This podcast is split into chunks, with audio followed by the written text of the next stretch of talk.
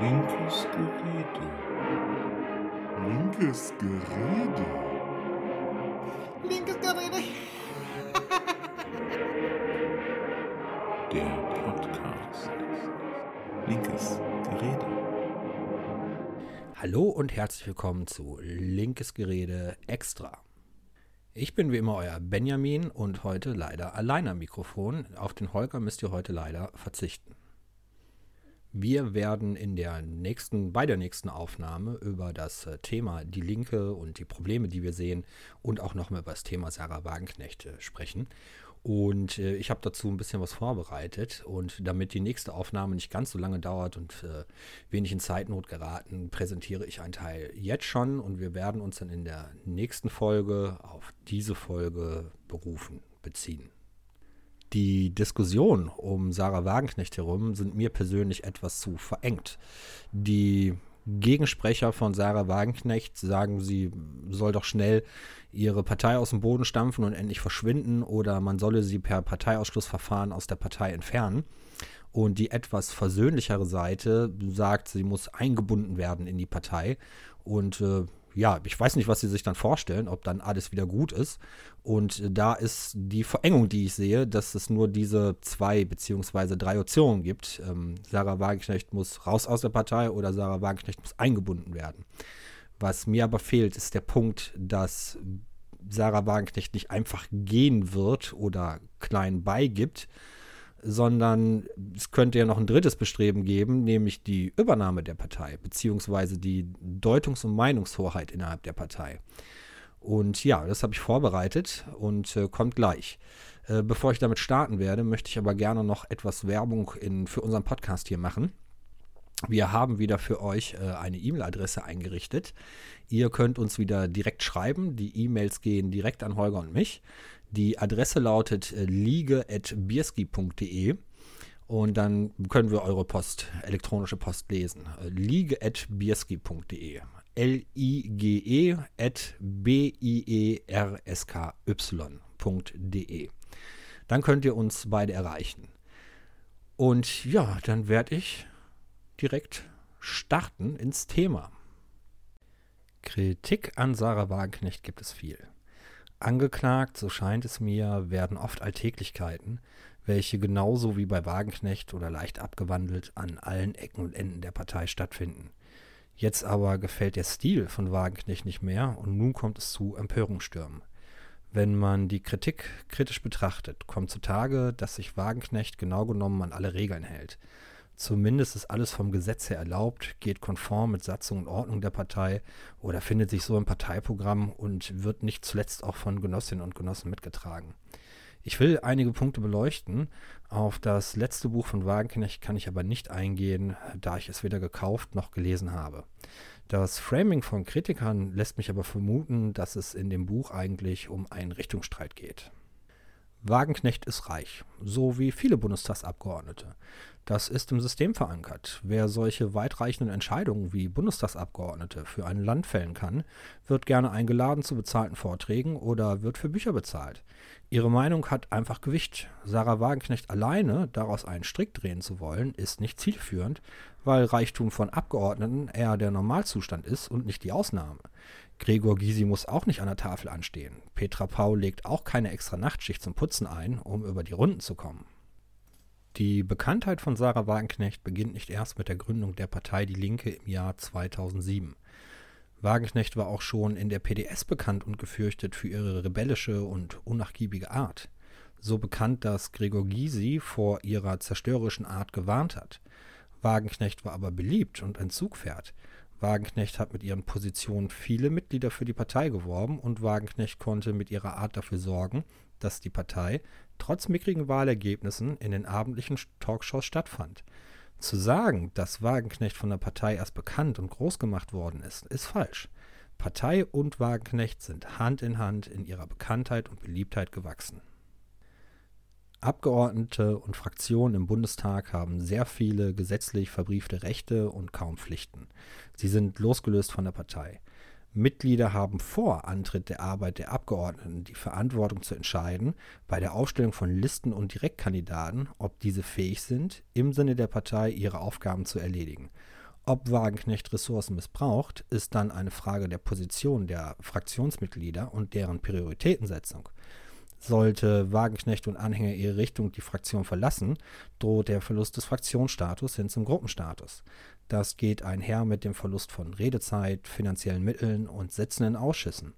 Der Gewinn durch den Erhalt des Fraktionsstatus kann größer sein als die Menge an Ressourcen, die Wagenknecht sich nimmt, um ihren eigenen Weg zu gehen. Wenn der Mitgliedschaft dieser Handel nicht gefällt, dann ist Sarah Wagenknecht allein als Adressatin für den eigenen Unmut die falsche Adresse. Probleme im Ressourcenmanagement der Fraktion sind immer Probleme der gesamten Fraktion. Ein Parteiausschlussverfahren ist eine heikle Angelegenheit. Die Hürden für so ein Verfahren sind hoch, damit Parteien nicht einfach Menschen rauswerfen können, weil sie eine unliebsame Meinung haben oder eine strittige Position vertreten. Für einen Ausschluss braucht es quantifizierbare Fakten, denen man Satzungen, Ordnungen, Beschlüsse und das Parteiprogramm gegenüberstellen kann. Weiche Leitplanken wirken entweder vor einem Parteiausschlussverfahren oder sie wirken gar nicht mehr. Während eines Parteiausschlussverfahrens werden weiche Leitplanken zur Willkür, weil diese viel Interpretationsraum bieten und nicht selten auch mit Duldung von Mitgliedern überschritten werden dürfen. Da weiche Leitplanken nicht aufgeschrieben und nicht durch die Mehrheit verabschiedet wurden, sind diese Leitplanken nicht belastbar. Nur ist es schwierig, Wagenknecht belastbar nachzuweisen, dass sie in erheblichem Maße und oder schwer die Partei schädigt, wenn keine verbrieften Regeln gefunden werden, gegen die Wagenknecht verstoßen haben soll. Gremien der Partei müssen diese Regeln erst in Ordnung und Satzung gießen und auf Kreisparteitagen, Landesparteitagen und dem Bundesparteitag durchbringen. Ob dann diese neuen Regeln auch rückwirkend für ein Parteiausschlussverfahren Anwendung finden können, ist zu bezweifeln. Bis Sarah Wagenknecht also selbst mit einer konkurrierenden Partei an Wahlen teilnimmt, ist jede Kritik an ihrem Verhalten eine Sache des Geschmacks, welcher nicht satisfaktionsfähig ist. Es könnte sogar noch schlimmer kommen, denn auch die Aussage, eine konkurrierende Partei, ist Auslegungssache und könnte für die Satisfaktionsfähigkeit einen gültigen Unvereinbarkeitsbeschluss benötigen. Das Parteiprogramm ist bei allen Bestrebungen, Sarah Wagenknecht in ihrem Wirken zu beschränken, nicht hilfreich. Denn in genau den Punkten, auf die es ankommt, ist Sarah Wagenknecht genau auf Parteilinie. Kritisch betrachtet ist das Parteiprogramm weitläufig wachsweich und interpretationsfähig, in den Bereichen Militär, Frieden und Rüstung aber überspezifisch. Das Parteiprogramm ist an diesen Stellen konkreter, als die pure Systemkritik es benötigen würde, weil immer wieder die NATO und die USA benannt und ins Felde geführt werden. Auch Russland wird immer wieder explizit genannt. Friedensbündnis nur mit Russland, internationale Zusammenarbeit mit Russland. Und Waffenlieferungen lehnt die Linke auch strikt ab, ohne Betrachtung eines Kontextes dass Waffenlieferungen strikt abgelehnt werden, egal ob ein Verteidiger oder Angreifer, dass mit der NATO gebrochen werden muss, dass Amerika ein Kriegstreiber ist und die absolute Solidarität zu Russland blitzen so oft durch, dass die zu kritisierenden Mechanismen ins Hintertreffen geraten.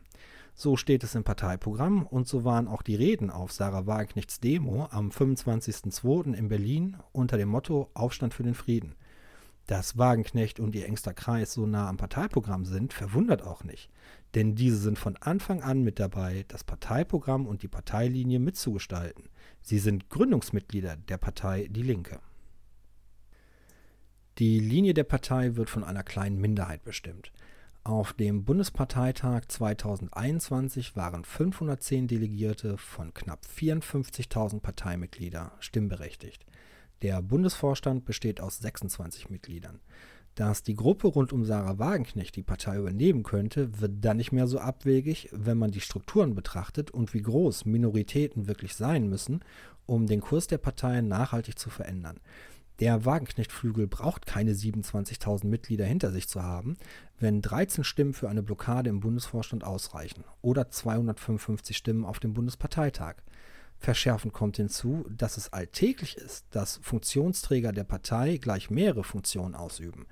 Man ist nicht einfach nur stellvertretender Landesverbandssprecher in Nordrhein-Westfalen, sondern gerne auch noch Kreissprecher, Ortsverbandssprecher, Delegierter, Mitglied im Kreistag und Mitglied im Gemeinderat. Das vermindert die Anzahl an Fürsprecher, die der Wagenknechtflügel braucht, enorm, da wenige Mitglieder viele Stimmen auf verschiedenen Ebenen innehaben. Hinzu kommt, dass der Wagenknecht-Flügel sich nicht durch die Person Wagenknecht definiert, sondern über die Inhalte, die sie vertreten, die im Parteiprogramm wiederzufinden sind. So stimmen auch die Gegensprecher von Wagenknecht für Positionen, die der Wagenknecht-Flügel vertritt. Wagenknecht braucht deswegen nur wenige Fans und ein paar Verbündete mit demselben inhaltlichen Kurs, um weiterhin wirken zu können, wie sie möchte. Für eine Übernahme der Partei spricht aber nicht nur, dass so wenige Mitglieder benötigt werden, sondern auch noch die Zeit. Jeden Tag verlassen Mitglieder die Partei. Darunter Wagenknecht-Gegensprecher und übrig bleiben Mitglieder, wovon unzählige beteuern, sie wären wegen Wagenknecht in die Partei eingetreten. Der Wagenknecht-Flügel muss jetzt abwägen, ob es nicht leichter sein könnte, weitere Unterstützer innerhalb der Partei Die Linke zu finden, als eine komplett neue Partei aus dem Boden zu stampfen. Die Hürden, die eine Partei überwinden muss, sind nicht nur infrastrukturell sehr groß, sondern es bedarf auch viel persönlichen Einsatz. Einsatz, um zum Beispiel genug Unterschriften zu sammeln, damit die neue Partei an Wahlen überhaupt teilnehmen kann. Wagenknecht und die Linke sind auf vielen Ebenen stark miteinander verflochten. Wagenknecht kann man nicht einfach aus der Partei rausschneiden. Und es besteht die Gefahr, dass der Wagenknecht-Flügel die Partei übernimmt. Die Linke steht vor einem Abgrund. Und wenn sie Wagenknecht nachhaltig loswerden will, wird sie ihre Narrative konsensbasiert ändern müssen. Das ist dann nicht mehr die Linke, wie wir sie heute kennen, aber sie wäre frei von Wagenknecht, Dieter Dehm, Klaus Ernst, Seven Dactylem und wie sie alle heißen. Diese neue Linke bräuchte auch keine Disclaimer mehr, dass Nazis unerwünscht sind, weil Nazis und Verschwörungsgläubige sich nicht mehr angesprochen fühlen würden. Ich wünsche der Partei viel Glück bei allen Veränderungen, die sie anstrebt. Und mit solidarischen Grüßen, euer Benjamin.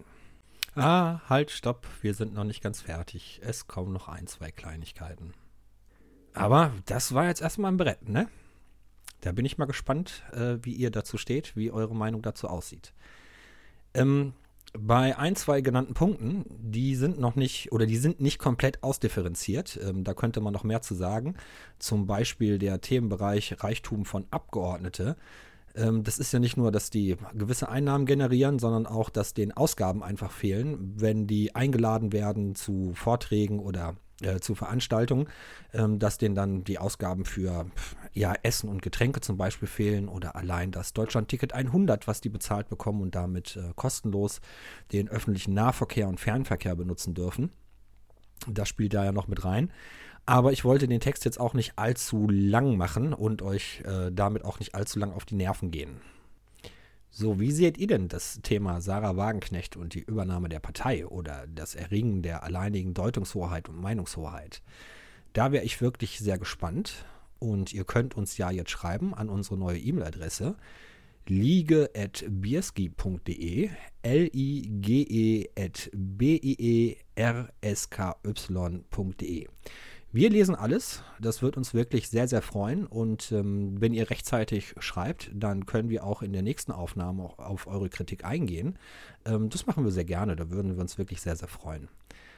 Und sonst bleibt mir nur noch zu sagen, danke, dass ihr uns bis hierhin gehört habt. Ihr seid die Geilsten. Das war Linkes Gerede, der Podcast. Aber gut, dass wir drüber gesprochen haben, ne?